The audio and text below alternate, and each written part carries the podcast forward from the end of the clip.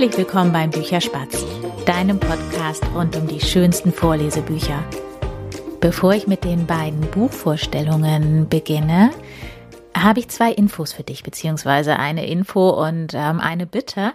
Die Info betrifft die Sommerferien, die jetzt ja so langsam von Bundesland zu Bundesland nach und nach beginnen. Und zwar werde ich in den Sommerferien, in den Hamburger Sommerferien, eine vierwöchige Bücherspatzpause einlegen und zwar den gesamten Juli. Das heißt, es gibt jetzt noch diese Ausgabe heute und natürlich die Bücherspätzchen-Folge dazu und in zwei Wochen eben noch einmal diese Kombi Bücherspatz und Bücherspätzchen.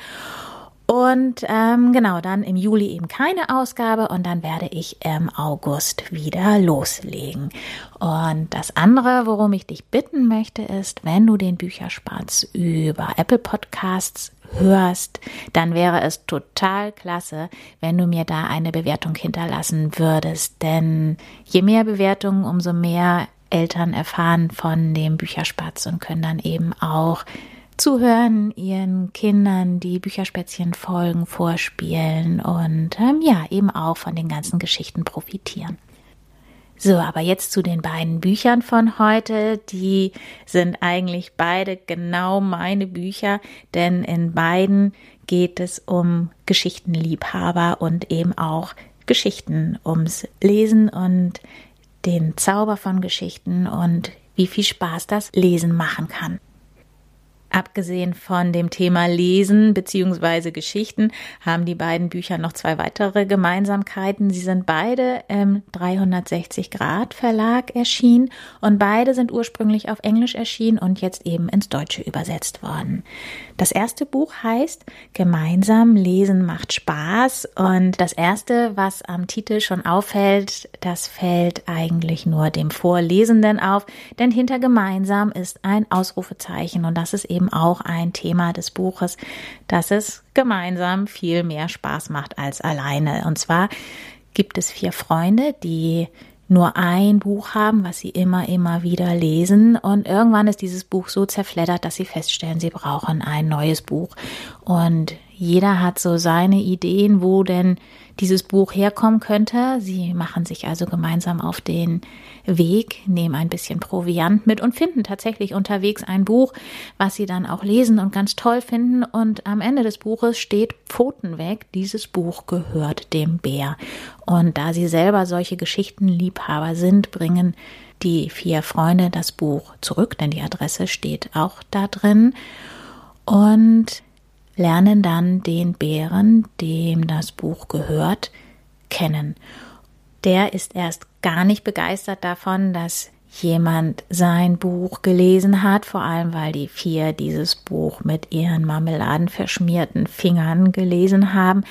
Aber auch er stellt dann nachher fest, dass es doch viel schöner ist, die Bücher gemeinsam zu lesen, liest dann mit den vier Freunden weitere Bücher, denn er hat wahnsinnig viele Bücher in seinem Haus, sagt den vier Freunden aber eben auch, sie sollen bitte vorher ihre Pfoten waschen. Also dieses Buch bringt eben damit auch rüber, dass man sorgsam mit Büchern umgehen soll und ja, sie eben nicht mit marmeladenverschmierten Fingern anfassen sollte. Geschrieben hat das Buch Poppy Bishop. Die Illustrationen sind von Alison Edgson und die Illustrationen gefallen mir auch sehr, sehr gut. Die vier Freunde sind übrigens auch Tiere, das hast du dir vielleicht schon gedacht. Eine Maus, ein Hase, ein Igel und ein Fuchs. Und die sind total süß und kindgerecht, also kindlich gezeichnet. Und ähm, sind sehr farbenfrohe Bilder. Und ähm, ja, dieses ganze Buch finde ich einfach nur total entzückend. Das zweite Buch heißt Psst, ich lese.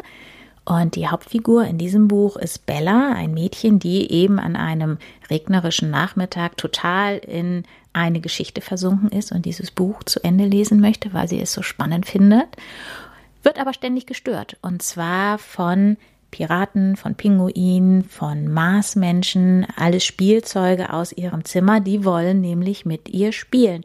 Und das Schöne an diesem Buch ist, dass die Sätze sehr kurz sind und es arbeitet mit sehr viel Wiederholung, denn jedes Mal, wenn Bella gestört wird, sagen diese Figuren, wie kann denn ein Buch spannender sein, als mit uns zu spielen? Und Bella sagt jedes Mal, dieses Buch hier ist es. Und das Buch hat dann auch noch eine, ein ganz entzückendes Ende. Bella hat nämlich dann irgendwann ihr Buch zu Ende gelesen und ist bereit zum Spielen. Da sind es aber ihre Spielzeuge nicht mehr, weil sie lesen.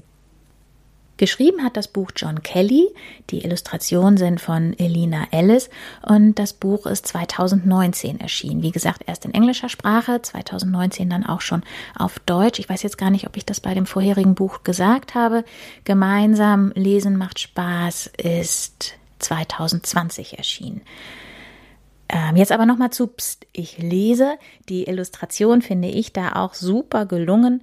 Das sind sehr ähm, kräftige Farben, die da genutzt werden.